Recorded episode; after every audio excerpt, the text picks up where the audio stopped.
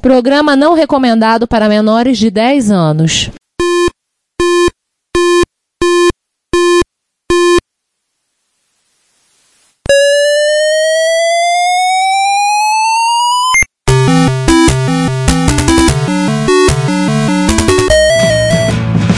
We bought it to help with your homework.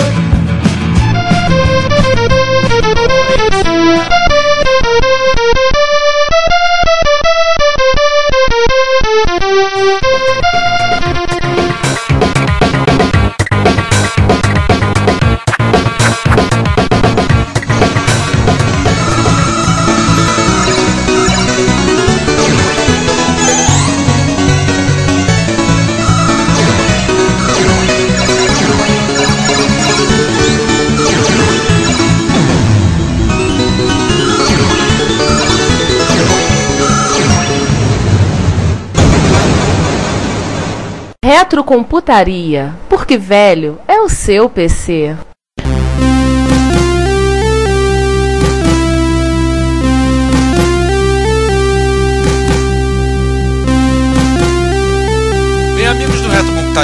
Este é o nosso episódio olímpico. Estamos diretamente transmitindo a cerimônia de abertura. Agora temos o desfile das delegações seguindo o protocolo olímpico. Ele foi aberto pela equipe do Atari 2600. Depois, as demais equipes em ordem alfabética. Nesse momento, a equipe do Master System começa o desfile. Sim, teremos a participação dos consoles. Aliás, é muito bonito de ver os atletas do Atari 2600 superando os limites dos, dos 128 bytes de RAM e também. Desculpa interromper, mas nosso repórter de campo tem informações sobre uma confusão acontecendo na concentração das delegações. Fala aí. A delegação do MSX estava pronta para iniciar o desfile quando eles começaram a brigar entre si. Realmente é um fato lamentável estragando esta bela festa. Ah, mas o povo do MSX está sempre fazendo isso, né? Mas então, o problema também é na delegação do PC. Eles não estão habituados com essa cena. Tem atleta do PC tá desmaiando, passando mal aqui. Um horror, um horror. Olha só, isso que dá convidar a plataforma velha para evento esportivo. Sejam bem-vindos, fãs do esporte. Bom dia, boa tarde, boa noite. Esse é o Retrocomputaria número 67 e dessa vez nós teremos os Jogos Olímpicos. E aqui na nossa mesa de comentaristas temos a presença de. Eu, Ricardo Pinheiro, e eu tô com uma dúvida. Fãs de esporte? Ai! Deve ter algum fã de esporte, pelo menos ouvindo, né? Vamos, vamos torcer que sim. Ah, claro, e aqui eu, Giovanni Nunes. Aliás, só lembrando que a gente resolveu, na tremenda maior total absoluta e triunfante cara de pau, requentamos a pauta de dois anos atrás da Copa do Mundo e só mudamos para a Olimpíada, tá? A gente não presta. Aí sim, fomos surpreendidos novamente.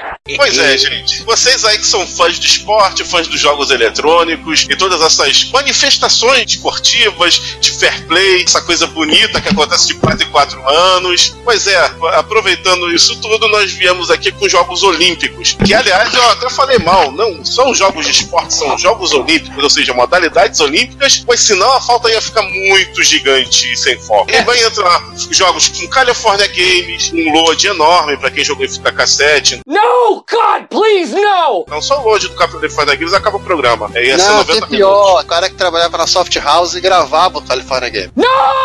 Ah, pois é. Um abraço, Márcio Lima, um abraço. Já começamos a nosso primeiro personagem aí que a gente sempre fala, né? Daqui a pouco vai ter Peraí, outras piadas aí. Ah, e tem outra piada sim. Porque se a gente fosse falar de Skate or Die, a gente ia ter que jogar do Commodore 64 e o 41 ia deixar a gente na mão. Pois é, né? Pera, deixa eu pegar o quadro, João, peraí. Piada com o Márcio. Fizemos, tique. Piada Não, com o Kiss não, Quarenta, Já fizemos, duas. Não, não, é o post-it. Vamos, tira, vamos tirando o post-it da parede. Ah, é verdade. Daqui a pouco a gente faz bingo, hein? Bingo! Vamos ver se a gente consegue fazer bingo até o final do programa? Vambora. Ou então, jogos com olha, João. Athletic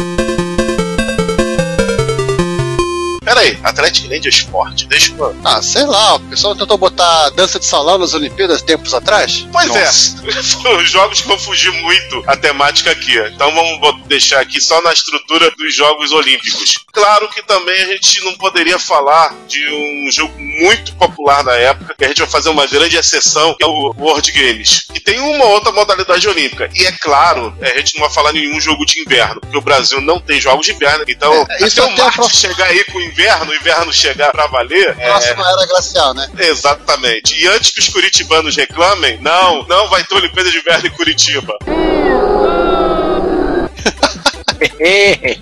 Bem lembrado. É, né, os corintianos vão, vão reclamar. De como assim não Aliás- tem inverno no Brasil?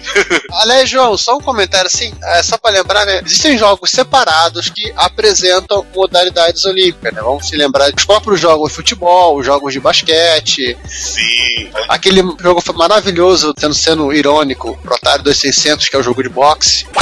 E aquele jogo, aí não sendo irônico, porque eu acho muito bonito, também para Protário 2600, que é o de voleibol, que é o vôlei de praia. Então não vamos tratar desse cara, então, senão a gente ia literalmente se perder em processo. Então resolvemos ficar apenas naquilo que seriam as provas de atletismo e companhia. Exatamente, até para a pauta não, não ficar gigante. Então vamos os Jogos Olímpicos propriamente ditos. Como eu disse, E a gente a... vai fazer Peraí, peraí, te- temos que. é, João, temos que fazer uma piada nessa brincadeira, pra pauta não ficar gigante e esse episódio se transformar numa, numa verdadeira maratona. Ah, sim. E, aliás, uma cultura inútil. Você sabia como a maratona surgiu? Aquele cara que perdeu o ônibus teve que sair correndo até a maratona, né? De Mais maratona até. É, aquela famosa batalha de maratona, né? Os atenienses ganharam, pegaram o Filipides, né? Meu grego é ótimo. Se, se, se eu estiver falando alguma coisa, por favor, gente, mandem aí. Meu grego é muito bom. O grego antigo seria Felipe, diz o grego moderno seria filho de Poneso ou algo parecido. Ah, é? Eu, eu já vou que tá falando. hein?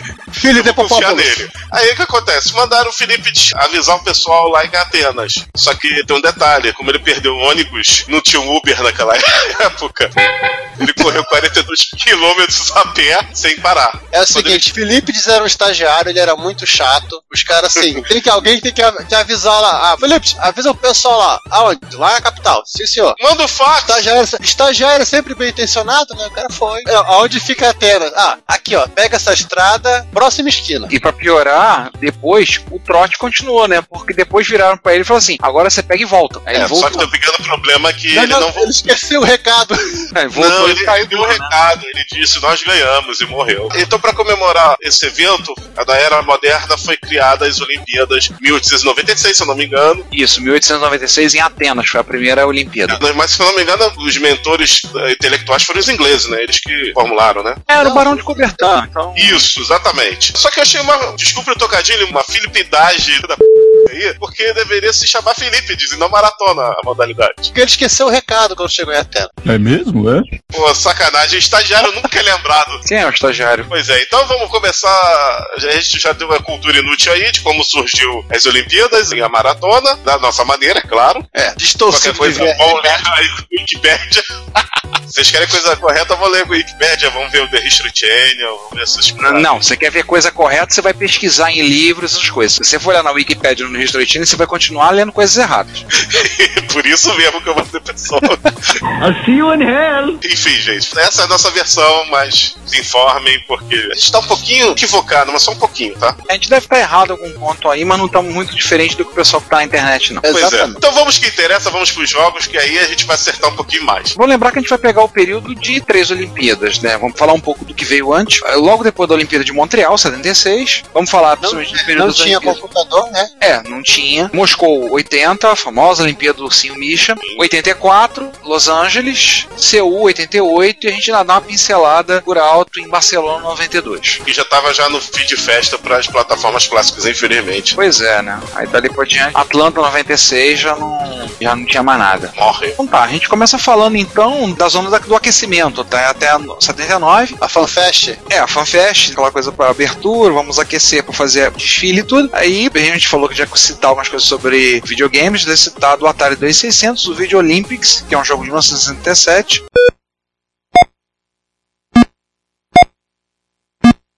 E eu, na época, queria muito esse jogo, na época eu tinha Atari, e acho que nunca tive, e depois eu vim descobrir e ver, eu falei, "Ah, que decepção. Programado Bom. por o Joe DeQuir, DeQuir que se fala o nome dele? Não sei, o, o DeQuir, pronto, se alguém souber, a origem se for francesa, o meu francês é muito ruim, eu não sei fazer bio. Ou então esse cara deve ser canadense, que explica muita coisa. Dá quase no mesmo. Aliás, o John DeCore fez algum outro jogo legal pra Atari 2600, agora eu tô... Porque o nome não é estranho. Não que eu me lembre, mas deve ter feito.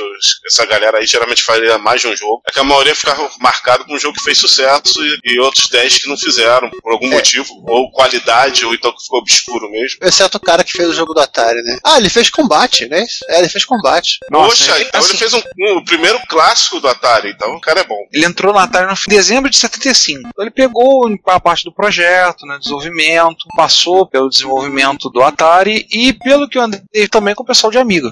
Depois Tem ele, pelo ele menos se... um Joe um, tem pelo menos um Joe DeCuir relacionado ao Amiga, inclusive no evento dos 30 anos do Amiga na Califórnia, tem um vídeo de 2015 e ele estava presente lá. Então não sabemos se é o mesmo, mas se você jogar o nome no Google, você vai achar algumas coisas curiosas, como por exemplo, inclusive, a ficha do Hombre no LinkedIn. É, o currículo desse. Pode até ser amigos dele. Sim. Aliás, falando sobre o jogo, eu entendo porque você tinha essa vontade imensa de jogar. Cara, a ilustração da capa é muito boa. É, eu tinha por curiosidade mesmo. Vou ser honesto, João, acho que eu nem lembro da ilustração da capa. Ah, eu tô Mas- vendo aqui, realmente, como toda capa de jogo de Atari, ela era 80% do jogo. Era isso que eu ia falar. As capas dos jogos de Atari eram sensacionais. Até porque era pra explicar como é que o jogo era. Ou como eles queriam que o jogo fosse. Ou como era pra sua imaginação imaginar que seria o jogo. Exatamente. Exatamente. A capa do Space Invaders era um negócio muito desbunde. Caraca. Sim. É, Revenge, tá, Mon. Patrol. Aliás, vamos explicar o que é o jogo, né? Porque que ele era uma frustração. A capa é muito Fala. bonita, por sinal, né? Deve ter usado algum ilustrador pra fazer ela, como assim, como todas as capas da primeira geração de jogos de Atari. E vinha lá, Video Olympics, Video Computer System, Game Program, 50 videogames, 50 jogos de esporte. Nossa, mãe, você delirava, né? 50 jogos em um. Aí você tinha os jogos Pong, Super Pong, Foss Pong, Soccer Pong, Hockey Pong, Quadra Pong, Handball Pong, Voleibol Pong, Basquetebol Pong. E Spam Pong.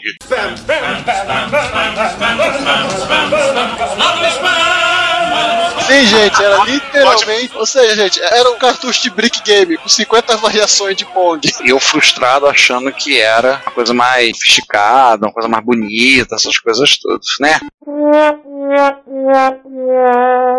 Viria lá do Criança, né? Decathlon. Mas isso ia demorar bastante tempo. São 67 Demorar ainda. Bom tempo. Porque até chegar nos anos 80, né, que temos a Olimpíada de Moscou, que ela, inclusive, ela, ela- talvez por isso não tenha tido muitos jogos, né, porque ela, ela contou com os Estados Unidos e outros países boicotando a edição dos Jogos de Moscou por conta, em protesto à invasão do Afeganistão pela União Soviética. Então, eu acho que a Soft House aderiram ao boicote também, então não fizeram jogos nessa época. Pois é. Aliás, gente, sim, mesmo o Afeganistão que o, de- 20 anos depois os Estados Unidos invadiu também. Acho que eles queriam ter invadido primeiro. É aquele É, do né? Rambo 3, né? É, não, aí é sabe- que O Rambo vai pra atrapalhar a saída dos, dos soviéticos. A invasão do Afeganistão era o objetivo da Rússia ter uma saída para os mares quentes. Todo o objetivo, pelo menos é o que eu ouvia em escola, o que eu aprendi, era para ter saída para os mares quentes. Ficou quente Ah, pra caramba pra eles.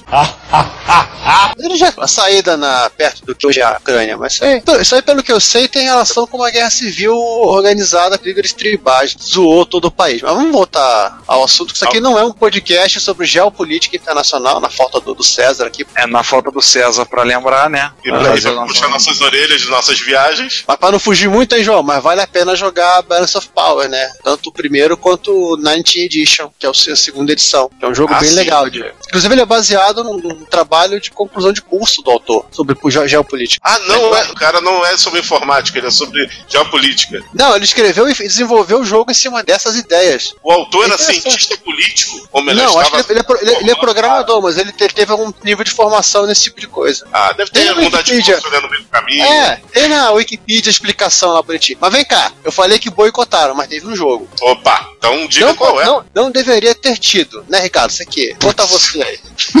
Aliás, é surpreendente quem fez o jogo, né? Teve o Olympic Decathlon. Não, gente, não é o Decathlon que vocês estão falando. Nós vamos falar dele daqui a pouco. Calma. O Olympic Decathlon, ou conhecido também como Microsoft Decathlon. Uhul! Sim, foi a Microsoft que fez. Quem diria? É, e você achando que ela só foi fazer jogo depois do Xbox. Pois é, né? Aí. É, só porque o Flight Simulator não conta. Para TRS-80, Apple II e para DOS, né? Para MS-DOS, no caso, ou PC-DOS. qual, qual saiu Lembrando- do- com esse nome lembrando- de Microsoft Decathlon. É, lembrando da escala, né? Saiu um por ano. 1980 a versão de TRS-80, 81 a versão de Apple II, 82 a versão de DOS. Em 79 o TS-80 tava no auge. Ah, vamos fazer um jogo pra, pra TS-80. Eles lançaram em 80. Aí tava decaindo. E agora? Apple II. Aí começou a desenvolver o Apple II. Aí em 81 já tava entrando o PC da IBM. E agora tem que fazer. Então eles estavam apenas correndo atrás do rabo. Fa- famoso cronograma da Microsoft. Se vocês verem o vídeo, vou confessar com vocês, eu tô começando a ver agora, tá? Um vídeo que tem disponível no YouTube a respeito. Gente, na boa, é realmente é, é esquisito. Não, esse jogo em si já é motivo pra você organizar um boicote.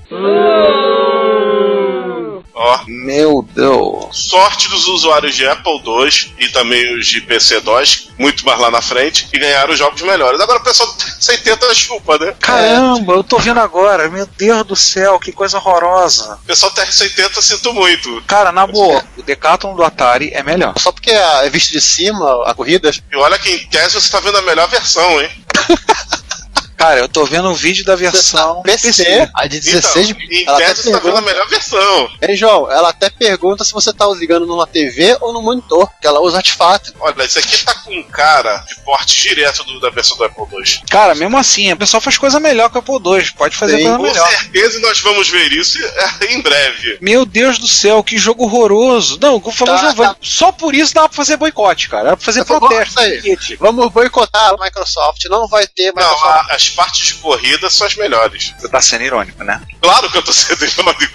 Custa nada perguntar. Hashtag não vai ter Microsoft Decathlon. Olha, só vou falar uma coisa dessa história aí. O pessoal do TR-80 se deu muito mal. Porque tem opções melhores para essas outras duas plataformas. O próprio Nossa. Decathlon, Summer Games. Agora, Mas o pessoal do TR-80 que só tem isso aí, cara. Desculpa Mas você sabe, João, que o pessoal TS-80, grande parte dos usuários eram profissionais liberais que os caras usavam o computador muito mais no seu trabalho do que pra diversão e lazer. É, até nessa, É. nessa época aí, eu acho que o próprio PC tá nessa mesmo esquema. Eu acho que só o pessoal do Apple II que tinha mais base instalada caseira. É, para joguinho. E pessoal de colégio, provavelmente não jogou esse jogo, coisa melhor. Bem, eu fiquei sabendo desse jogo ontem, então vamos seguir, vamos falar de outra coisa. Chega, boicote, hashtag não vai ter jogo. Gente, não joguem Microsoft Não joguem. Decathlon, Decathlon, sei lá. Vamos para um clássico que esse sim. Era esse ele.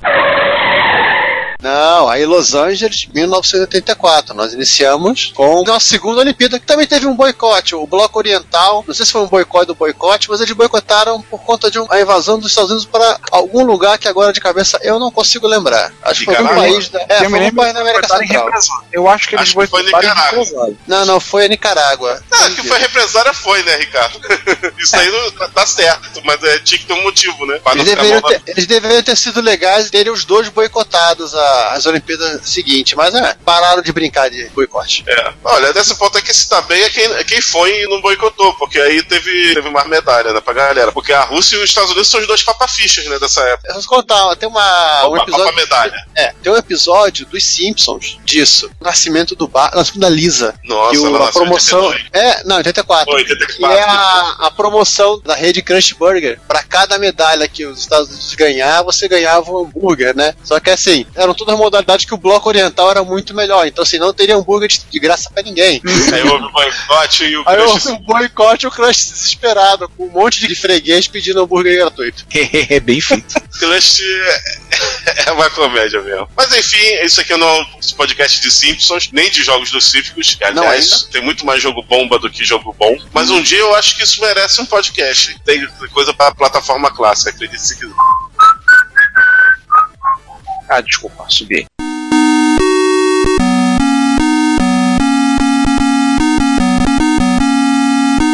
Aliás, aqui eu já vou falar sobre o Decathlon uma coisa. Gente, se a gente pegar o Video Olympics lá em 77, no lançamento lá do 2600, comparar com o Decathlon aqui, que é, em tese, um dos últimos jogos do Atari, não conta os jogos depois do Crash, né? Dá mais raspa do tacho do que qualquer outra coisa. Mesmo o Roger, né? Mas é exatamente o mesmo hardware, só muda eu passar de memória. Olha a evolução é abissal. Ali abissal, já é um bug safado. Aqui nós temos um, um jogo que definiu Definiu o gênero de destruidor de joystick. Exatamente.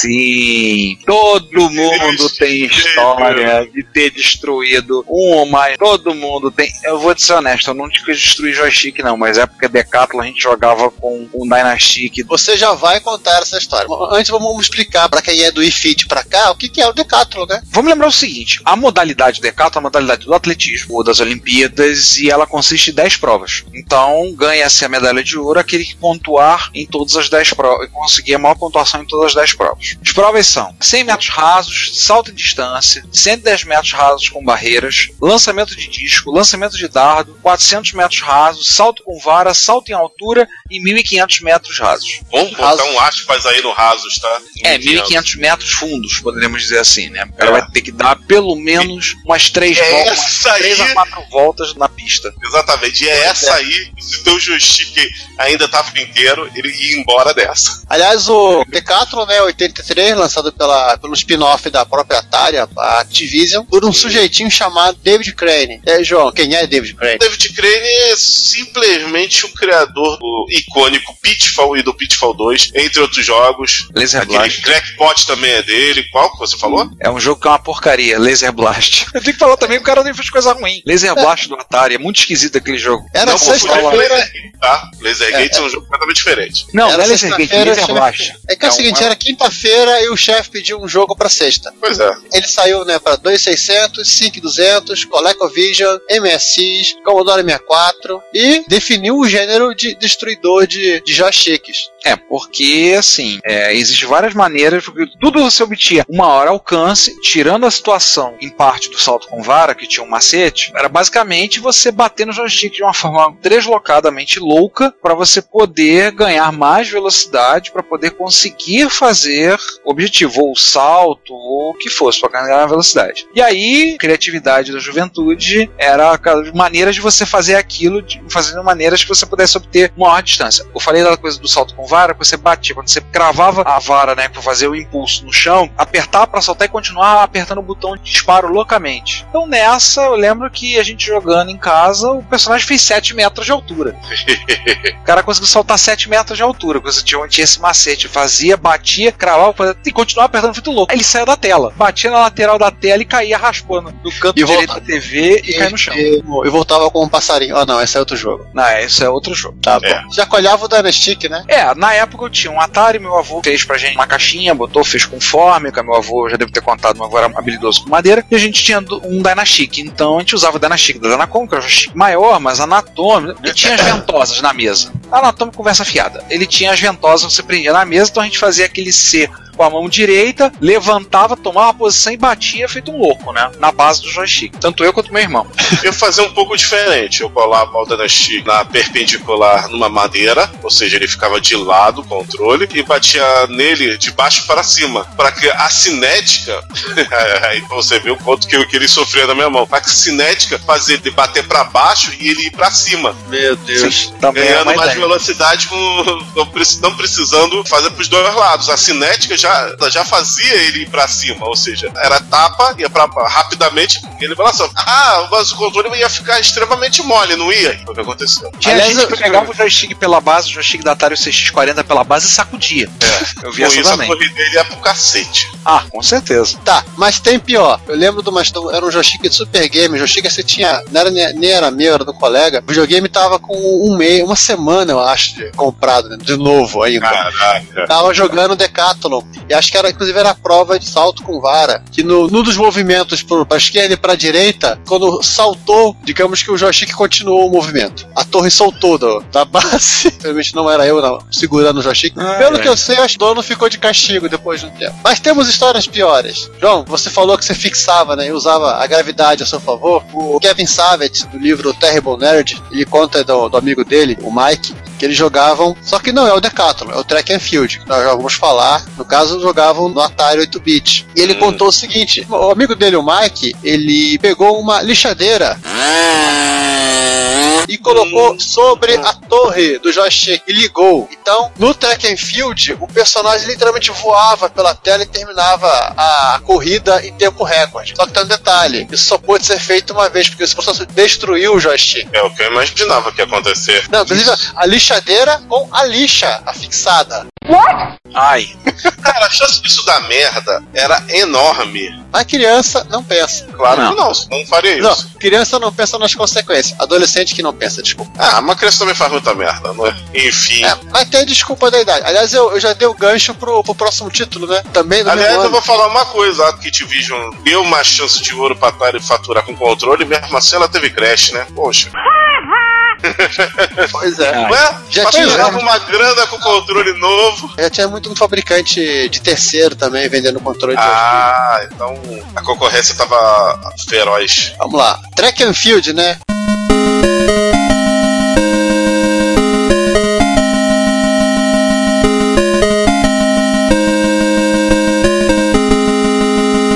Ou Hyper Olympics, né? Interessante que eu não sabia. Eu tô vendo agora, tem um vídeo, a versão dele pra Atari 2600. Pois é, isso também não sabia. Foi, na pesquisa que eu vi. Versões para arcade, que é a versão que mais quase todo mundo conhece. Apple II, Atari 2600, que eu acabei de citar, Atari 8-bit, Nintendinho, Game Boy, o Sharp X1, Commodore 64, Amstrad CPC, ZX Spectrum e MSX. Sendo que no caso MSX a Konami fez dividiu em dois jogos. A Konami também é, foi responsável pelas versões do MSX, do Nintendo e do Game Boy. Aliás, hein, João? Conhecido no, vulgarmente como o Olimpíada do Flipper, né? Com Sim. certeza. E no flipper usava dois botõezinhos. Então você tinha que, de você sacudir o joystick feito um louco, você tinha que bater desesperadamente nos dois botões do controle. Sacudir a, ma- três, a né? máquina de arcade. Na realidade são três, porque tem o botão de Ah, não, pulo sim, verdade, verdade, desculpa. São os dois botões, mais o terceiro para fazer os saltos. Era Então, esse jogo aí, inclusive eu digo que o joystick padrão do NES é melhor pra jogar esse jogo. Só suplantado pelo próprio joystick da Konami, que ela vendia pro NES e pro MSX. E era exatamente isso do arcade, né? Era um controle que só tinha botões, pra você esmurrar eles à vontade.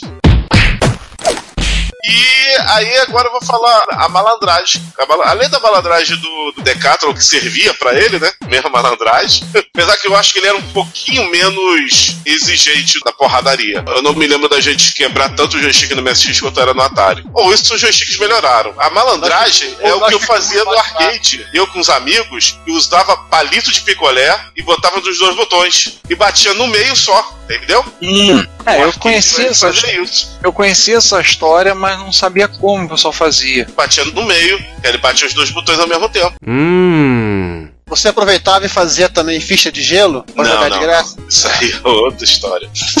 E vou, É, falar uma segue- coisa pra, o vou falar uma coisa pra você. Mesmo com os macetes e tudo mais, volta e meia você via os botões detonados. Então ela tinha os cavalos também no arcade que batiam com toda a vontade. Afinal, a máquina não era deles. Se o dono do fliperão pegasse, era a pancadaria na certa, e naquela época não tinha mimimi. Você apanhava, veio do cara. Exatamente. É o famoso fez a merda, corre. correr, correr. Exatamente. E não em metros rasos, né? É, aproveita aí que você tá no embalo e faz os 100 metros rasos, exatamente. E- Corra e- pra- e não pela medalha, mas pela sua vida. Eu procuro um outro filme pra frequentar, né? Exatamente. Mas você via volta e meia as máquinas sendo reparadas ou com defeito nos botões. Também é a destruidora de botões. Lembrando que provavelmente os botões aqui das máquinas do Brasil eram botões mais vagabundos, né? Pelo menos eu só via bootleg. Não me lembro se a Taito do Brasil. Eu tenho quase certeza que a Taito do Brasil lançou esse jogo. Talvez com o nome óbvio de Olimpíadas, né? E eu só vi as máquinas piratonas, não vi máquina da Taito. Aliás, João, a gente falou, falou, falou e não explicou que, que modalidades que tem, né? Ah, é. Ele era um pouco menos que o Decathlon. Diga aí as As modalidades que tinham nele: 100 metros rasos, é o arremesso de dardo, center match com barreira, arremesso de martelo e salto em altura. Vale lembrar que no arremesso de dardo tinha o easter egg de você atirar e se dependendo de como você apertasse o botão, prolongasse a pressão no botão para fazer o arremesso, o dardo subia, né, e fazia um ângulo mais inclinado. Na versão de arcade subia, subia aquele lateral. Quando ele caía, como um pássaro espetado no dardo. Isso. Parece que isso aí também tem na versão do NES, mas em uma versão só. A gente vai falar mais sobre isso mais na frente. Ah, uma, curiosidade sobre a jogabilidade da versão do NES. Ah, mas lá só tinha dois botões. Como é que você pulava? Simples, você usava o direcional. Você dava um toquinho no direcional pra cima, ele pulava. As versões foram feitas pela. Ah, pera aí, tem a música que ninguém conhece da, do Carruagem de Fogo, né? É o De primeiro novo? a vir, a vir com ela, porque o Decathlon tem outra, outra música, eu não consegui identificar o nome. Ah, mas acho que é música própria, né? Não, eu ouvi essa música em, é, até o próprio Decathlon do isso aí, Microsoft. isso aí é, é hino do- das Olimpíadas. Isso aí é Ah. algum hino, alguma coisa. Agora bem lembrado. Porque Verdade. o Microsoft e Decathlon tem a mesma música. Acho que algum hino. Leitores esportistas aí, por favor, mandem. É, a gente não sabe Manda que aí, por é favor. essa. Eu acho que é o hino das Olimpíadas. Eu só sei que a musiquinha era.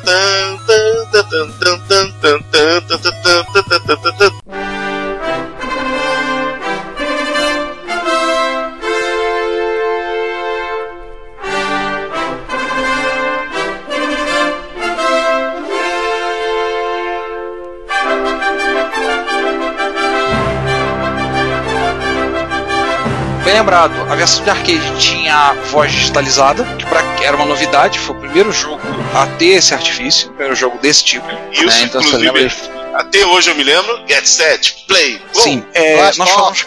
Não, isso aí é Boscônia. A Konami, como a gente já falou, fez as versões de Nintendinho, Game Boy de MSX, a versão do Sharp X1 feita pela SPS e a dos micros ocidentais, tirando a versão do Apple II, foram todos produzidos pela Ocean. A Eu versão, não sei quem fez a do Apple II, então fico devendo. a versão do Nintendinho teve algumas modalidades a menos, e aí na versão Hyper Olympic 64.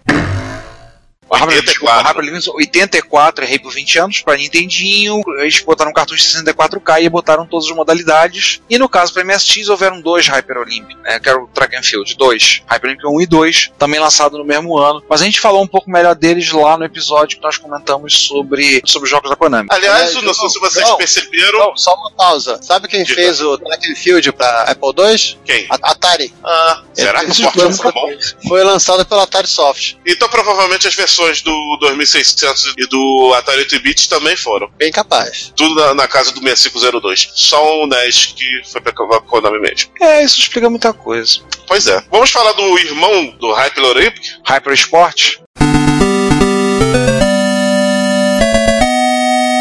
Hyper Esportes. que eu vou dizer que pra mim é o meu favorito desses jogos de esportes. A série Hyper Sport no MSX são os meus favoritos. Sim, a jogabilidade dele é bem mais refinada. Vamos lá, vamos a ele. Saiu pro arcade, por mais que eu nunca tinha visto. Eu, eu É. também não vi na época. Olha, eu vi a foto do arcade aqui do Hyper Olympics, Track and Field. Eu vou ser sincero, se a gente tivesse visto, eu estaria lembrado, porque o- a tela é deitada. Ah, sim, eu lembro de ter visto essa foto. Na época não, mas eu lembro de ter visto a foto. Ele você jogava, ele era com um esquema mesa de bar, né? Aham. Por isso que eles chamam de bar top, né? Esse esquema. Aí você tá jogando, o cara coloca um copo de cerveja em cima da tela. Por aí. Se bem que na época dos fliperamas clássicos, o pessoal botava em cima da máquina copo de cerveja, cigarro, era uma beleza. Não, não, Sim, tô, sim. tô falando em cima da tela. Ah, sim, é. É verdade. Mas continua, Ricardo. Então, teve versões do Hyper Sport pra arcade, como eu falei, não vi isso no Brasil, versão arcade. Mas parece que é o mesmo hardware do Hyper Olympics, inclusive as vozes são iguais. Nintendinho, MSX, SG-1000, BBC Micro, Commodore 64, o Amstrad CPC e o ZX Spectrum. Tem um monte de variações, tá, em termos das modalidades. A gente tem uma listinha aqui da- dos três jogos que foram feitos pela Konami para MSX. Que É, também é bem parecida com a do arcade e a do NES. Então, vamos dizer, é da Konami, é oficial. é, então assim, Hyper Sports 1, saltos ornamentais, salto sobre o cavalo, cama elástica e barra. É mais focado em ginástica, que a gente chamava de ginástica olímpica, hoje em dia é ginástica o que que se chama? Acho que continua é mais- ginástica olímpica, não. Não, não, não, agora é outra coisa. Porque ginástica ritmo é mais com a dança também, né? É, é outro tipo, hoje em dia eu não sei. Então alguém que sabe, É. por favor, comenta aí embaixo que eu não lembro. Pra liberar a Daiane dos Santos interior de cada um. Exatamente. Pra todo mundo dar seu trip do escarpado, né? É. Lembrar que cama elástica não tem nas Olimpíadas. Ou, não- ou não tem mais, né? Não, acho que na época não tinha mesmo, não. Hyper Sport 2.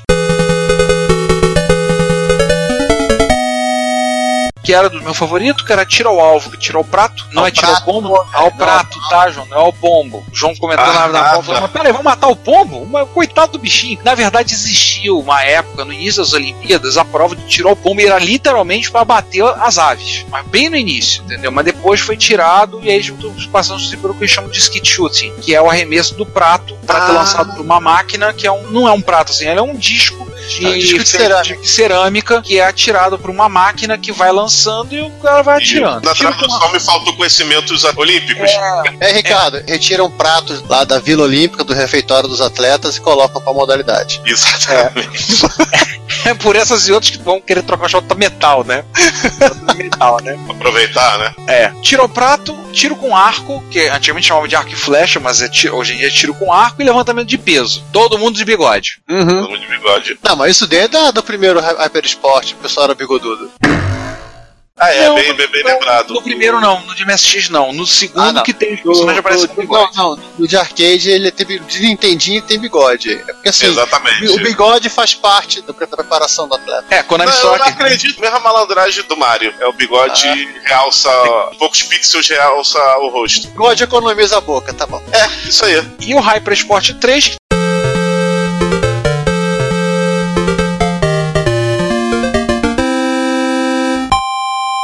tinha ciclismo, salto triplo, curling e salto com vara. Detalhe, Peraí. o curling é um esporte de inverno. É, faltou que que é faltou curling? esporte. O curling é um esporte que está nas Olimpíadas de Inverno. Eu aprendi jogando no Hyper 3. E depois eu acabei assistindo provas de Olimpíada de Inverno e eu ia acabar assistindo o curling para ver por curiosidade. Só que o mais divertido é o seguinte: eu pegava, baixava o vídeo, botava e assistia acelerado. O esporte é muito lento. Uma prova de curling pode durar 3 horas. Eu assisti Nossa. acelerado sem som. Porque a ideia é o seguinte: no curling você tem uma pista de gelo, você tem a equipe e cada uma das equipes, você tem um alvo. E eles atiram uma coisa, é uma pedra, uma alça em cima, tá? um preço padrão, tem o lançador. Ele vem, desliza sobre o gelo e ele empurra. E a equipe vem dois eu personagens na frente com umas uma espécie de uma vassourinha que eles vão polindo o gelo para fazer a pedra deslizar mais. O objetivo dele é colocar a pedra na posição mais central do alvo e tirar a dos adversários. Você tá dizendo que enxugar gelo é um esporte?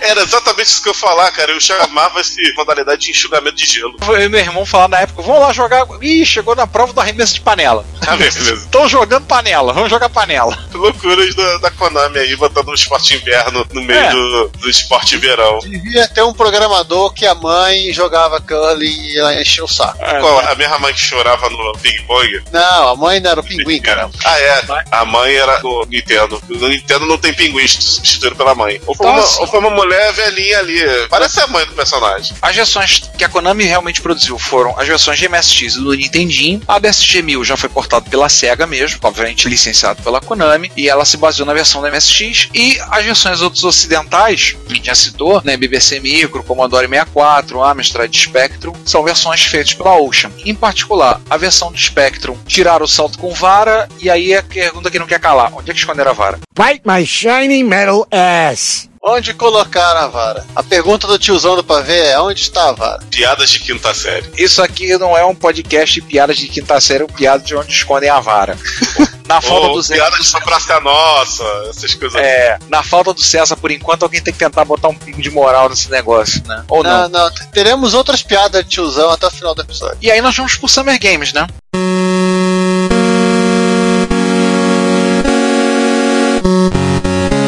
É, voltamos para os ocidentais, né? Aliás, Sim. estamos em Los Angeles ainda, gente. Lembre-se disso. Cerimônia de Los Angeles, repórter usando Tend 100 para digitar as matérias e mandar por modo auricular para redação. Já o carinha do- sobre isso. É, o se fosse cerimônia de, de encerramento, o carinha, que- aquele jetpack. Só serve pra isso, jetpack, né? É, não tem combustível pra Não, muito. ser- serviu muito bem pra ser inimigo do James Bond e pra ser veículo naquele seriado futurista Ark 2. Eu lembro do Não. Ark 2. O 007 que usa, é no Thunderbolt. Não é inimigo, ele é que Ele usa, usa. né? Tem outros momentos que o pessoal usa o jetpack. Ah, e tem um filme baseado em quadrinhos dos anos 90, o Rocketeer. O Rocketeer. Na prática, que é um jetpack. Ó, dos anos Que tem- 40. É, que tem uma ponte aí, porque afinal das contas o cara que é o vilão é o Timothy Dalton, que foi 007 por dois filmes. Olha só que coincidência. E alguns dirão até, felizmente, por dois filmes. No! No! E Não, Rocket, infelizmente. e Rocket, vamos parar de Infelizmente. falar de Rocket que só teve jogo horroroso. Ah, não, não. A história em quadrinhos é legal. A namorada do Rocket é baseada na Betty Page, na Pinap, ou seja, é, é um colírio para os olhos, os olhos masculinos, claro. A primeira história, eu li só uma. E é um personagem interessante, é legal, assim. Anos 40. É o que a Infelizmente. gente espera. Infelizmente, como toda boa adaptação de filme, teve jogos horrorosos. É, pois parte. é. Vamos pros jogos de verão? Vamos para os jogos de Não, verão. é Summer Games da Epics e aquela empresa favorita do João, a US Gold. Mas vamos lá, e inclusive eu faço a pergunta pro Giovanni. Existe um boato, não botei isso na pauta porque eu achei que foi um boato, mas eu acho que é bom falar. Existe um boato que a US Gold tem esse nome por causa dessa representação que no início ela era especificamente uma publisher europeia da Epix. Como a Epix fazia muito jogo de esporte, não fazia só jogo de esporte, mas fazia muito jogo bom de esporte, rolou esse boato que é o S Gold por ser a referência da medalha, né, olímpica de É. ouro e de ser o S porque a Epix é uma empresa americana. Procede isso? Tô vendo aqui na Wikipedia que a US Gold é- que era de Birmingham, então uma coisa bem norte-americana, né? Ela foi fundada em Birmingham 84. Não, É Birmingham na, é é na- Inglaterra. é na Inglaterra, eu sei. É na. Inglaterra. Ele tá sendo sarcástico. Ah, tá. E o, o objetivo dela era realmente republicar jogos populares nos Estados Unidos. Dos Estados Unidos, quer dizer. É, jogos populares lançados por empresas norte-americanas. Melhor falar assim. Ah, então procede esse nome, esse boato É, do nome. Gold. E parece que ela tinha representação de 24 soft houses norte-americanas na época. Não era só West Gold. Epic, né? A Não. Gold, entre outras coisas, vocês me fizeram lembrar e não tem muito a ver, me desculpa, mas eles fizeram talvez o único jogo bom clássico que prestava de 007, que é o do filme License to Kill. Talvez o único jogo que prestasse do 007. Mas a gente É, vai falar do Gold- 007. o Gold eu cheguei à seguinte conclusão. Ela só publicando, ou seja, e manda a fita ou disquete e botando pra coisa, era ok. Tanto é que tinha depois o flashback, ela publicou um monte de jogo e foi feito por outras empresas, ela publicando ok. Agora não deixa ela fazer jogo, não. Segura ele. E aliás, É nem nem fazia, né? Ela terceirizava pra empresas de fundo de quintal lá da Inglaterra. É, inclusive eh, foram eles que formaram a, Konami UK, né? Ah, isso explica muita coisa. É, porque eles começaram a a portar jogos da Konami para a Europa, aí os, os japoneses pensaram, por que se, em vez da gente fazer o jogo aqui e depois fazer lá, por que vocês não fazem logo aí as versões? Aí deram para eles o tal de Green Beret pra fazer. Eu acho uma puta falta de sacanagem. Aí o que acontece? A Konami tirou das mãos da West Gold, fechou a Não. Konami UK e entregou na mão daquela Image Works que também só fazia. É, é um troço desse, a gente falou, tem um post. Caiu né, do fogo pra cair da frigideira. É. Em vez dela própria abrir um escritório em house lá na Europa. É, Konami. Você mostrando a que veio desde 1988, 1985. Só relembrando, é um post do dia 11 de outubro de 2015, em cima de uma publicação do blog do Xisco Cervera, que é o espanhol, que ele comenta sobre a história do Green Beret para MSX, que ele fala sobre a Imagine, fala sobre a Ocean e a Konami Limited, que é a Konami UK. Ô, Porque- Giovanni, vamos parar por aqui, vamos guardar essa pauta aí, uma pauta futura, promessas futuras para um futuro futurístico.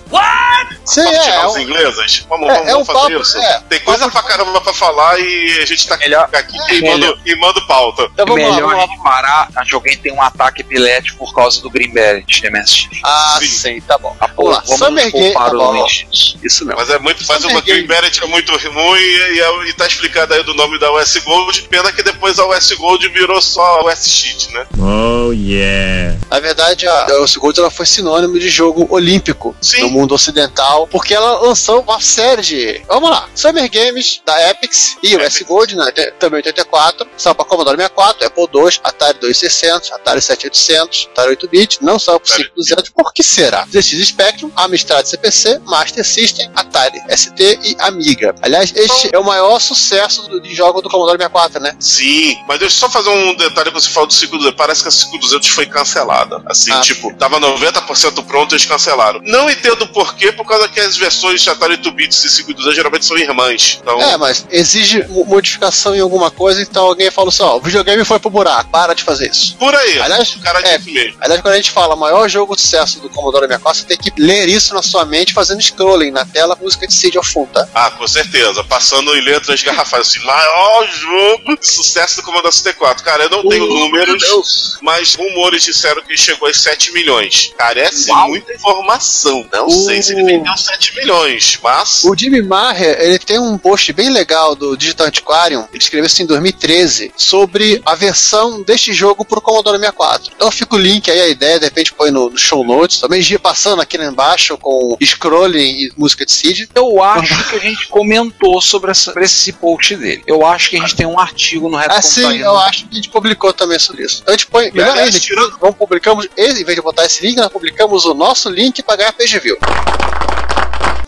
Com Boa certeza, ideia. claro. Com certeza. Claro. E olha, eu vou, eu vou falar uma coisa sobre o Super Games que, tirando as versões do Master System de 16 barra 32 bits, versões 8 bits todas esperam como base a do 64. O 64 foi a primeira a ser feita, as outras foram portes. Então vamos lá, modalidade. Salto com vara, Achamos a vara. saltos ornamentais, corrida, ginástica, nado livre, tiro ao alvo e remo. Desarmado e perigoso. Desarmado e mentiroso. Isso é ruim. Esse jogo realmente foi tanto sucesso que ele foi relançado, vamos botar um aspas aí, no Commodore 64 Direct 2 TV em dois- 2004, por É a- cortesia da musa inspiradora aí. Opa, agora acho que é melhor não falar mais isso do Juan. Uma das musas inspiradoras do Juan, pelo menos até onde sabemos, ele infelizmente não pôde estar aí pra comprovar se na é ou não. A Jerry Ellsworth, Ellsworth, ela... realmente é mulher. Ela é Você muito algo, capaz. você tem algo a falar sobre o C64? Não, só ia comentar TV, que é foi um dos jogos que ela empacotou no pacote de joguinhos do Commodore 64 do, do produto dela. Mas Ah. aliás, é, o interessante é que as versões de Amiga, que a gente falou aqui 84, mas não tinha Amiga, nem tinha Atari ST em 84. Ai, caramba! Pois é, elas só saíram em 92. Sim. Lá pra uma outra Olimpíada, olha só que engraçado. Aliás, o jogo fez tanto sucesso que lançaram o segundo, né? Logo em seguida, no ano seguinte, 85, já depois da Olimpíada, mas ainda tava num hypezão, e também foi É. lançado para várias plataformas. Commodore 64, claro, de novo, Apple II, Amstrad CPC, ZX Spectrum, PC-DOS agora, Atari ST e Amiga. Aliás, de novo, gente, só em 92 saiu o Atari ST do Amiga, tá? É, foram Ah, versões vale lembrar. temporões. Já do PC-DOS saiu em 85 mesmo, pra CGAzão, pra Spickzão, Modalidade, né? Salto triplo, salto em altura, canoagem, remo de novo? remo de novo. arremesso de dardo, hipismo, esgrima e ciclismo. Eles economizaram disquete, né, João? É, porque a versão do Commodore 64 Summer Game e Summer Game 2, os recordes eram compartilhados, utilizando o mesmo formato de disco para gravar os resultados. Isso é uma coisa muito interessante, né? Você tinha uma, esse save em comum, que eu acho que é um dos primeiros jogos a fazer isso, que eu me lembre, de um save em comum de um- uma versão para a outra. Então É, era bem lembro, não. interessante. Eu não lembro disso, não. Claro, você não teve Commodore 64. Não, eu não lembro de outro, outro que salvasse. Não, é que é o seguinte, gente, de- disquete, era- disquete era uma coisa muito cara e o pessoal ficava com medo de gastar um disquete só pra guardar recorde. em minha defesa, eu não vou lembrar porque os jogos de MSX eram em cartucho, então a sua Não, não, os, vinha os então. jogos MSX em disquete, eles até gravavam no PEC e no FM PEC, os que Sim. suportavam isso. Acho que tem alguns jogos de MSX que gravam direto no disquete também. E tem jogos que gravam na área do relógio. Sim, um lugar muito MSX seguro pra gravar horas. Firehawk Dexter 2 grava lá. E olha que ele faz isso de uma maneira muito boa. Ele não bagunça nada. Foi muito bem programado, ainda bem. Não é E algum- amaldiçoar o pessoal da Game Arts até hoje. Ah, não, eles fizeram bem direitinho o serviço. Aí, agora, João? Tem outro jogo que também fazia isso, mas agora eu não lembro. Mas eram raros. João. Grava na área do Ei, relógio. João, E agora vamos ao- aos títulos com nome de atleta, né? Que é uma Pois coisa é. diferente do que tínhamos no- com jogos de futebol, porque jogos, logo de cara já surgiram os títulos com nome de atleta, nome de Pois jogador. é, o do, do futebol já teve Pelé assim, quase de cara, surgiu futebol. Aqui no Olimpíadas a coisa só surgiu agora dessa Olimpíada de 84. Sim. E acho que depois das Olimpíadas, né? É, durante e depois, né? Vamos lá para Darley Thompson Decathlon. Retrocomputaria. Baixos teores de alcatrão e nicotina. Se você quer enviar um comentário, crítica construtiva, elogio ou colaborar com as erratas deste episódio, não hesite, faça. Você pode falar conosco através do Twitter, no usuário retrocomputaria, pelo e-mail retrocomputaria.gmail.com ou colocando comentários no post desse episódio em www.retrocomputaria.com.br. Lembre-se sempre do que dizemos. Seu comentário é o nosso salário. Muito obrigado e nos vemos no próximo podcast.